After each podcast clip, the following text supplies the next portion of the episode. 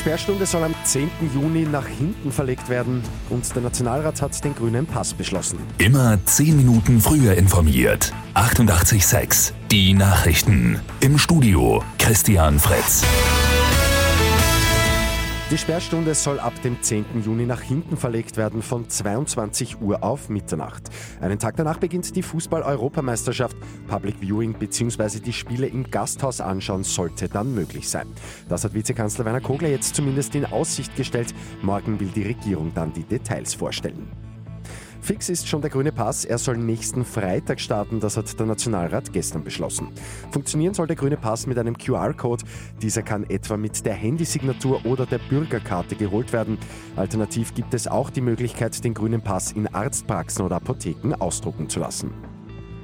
Villarreal gewinnt erstmals die Fußball-Europa League. Die Spanier setzen sich im Elfmeterschießen gegen Manchester United durch. Es ist der erste Titel der Clubgeschichte.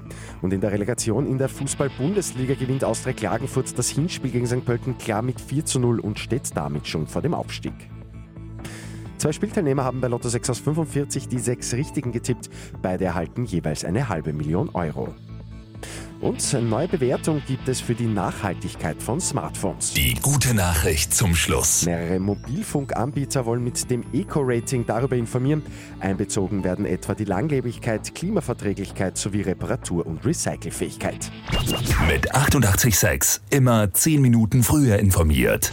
Weitere Infos jetzt auf Radio 886 AT.